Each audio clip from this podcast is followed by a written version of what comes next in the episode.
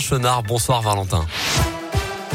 Bonjour Mickaël, bonjour à tous. À la une de l'actualité, inquiétude autour du nouvel an. Le conseil scientifique a appelé aujourd'hui le gouvernement à limiter strictement les rassemblements face au Covid-19 hein, à l'image de Paris qui annule son emblématique feu d'artifice sur les Champs-Élysées.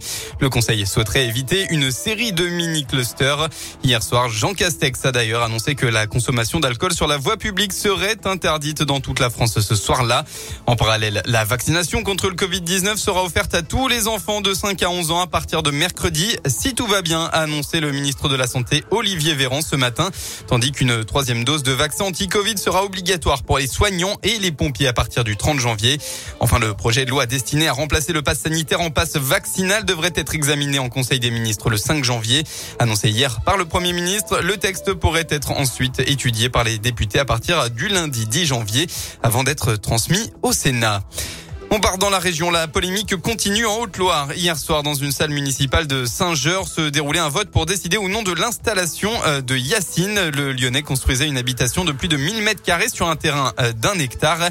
La polémique avait enflé puisque le propriétaire souhaitait y construire un dôme et une salle de prière privée.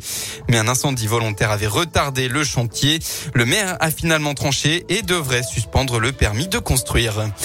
Dans la Loire, un accident ce matin à Péreux vers 7 heures. Un automobiliste d'une trentaine d'années a perdu le contrôle de son véhicule route du Beaujolais. Il a fini sa course dans un muret.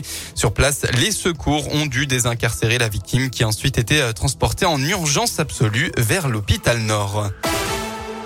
Les sports en football, pas d'exploit pour eux lyonnais. Pour les 32e de finale de Coupe de France, le club de National 3 s'est incliné tout à l'heure à Feur et contre Bastia.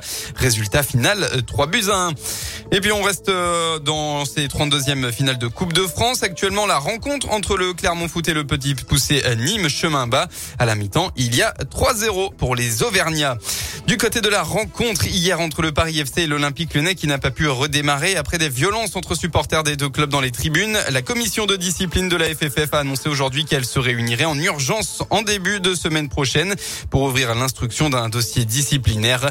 En parallèle, le club de l'OL a annoncé interdire à ses groupes de supporters de se déplacer pour les matchs à l'extérieur et précise qu'il avait décidé euh, de porter plainte après ce déchaînement de violence.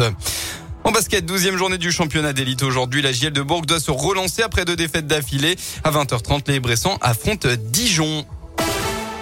On passe enfin à la météo. Attention, retour de la brume ce soir et surtout au brouillard givrant cette nuit. Hein. Soyez donc très prudents sur la route et ce jusqu'à demain matin.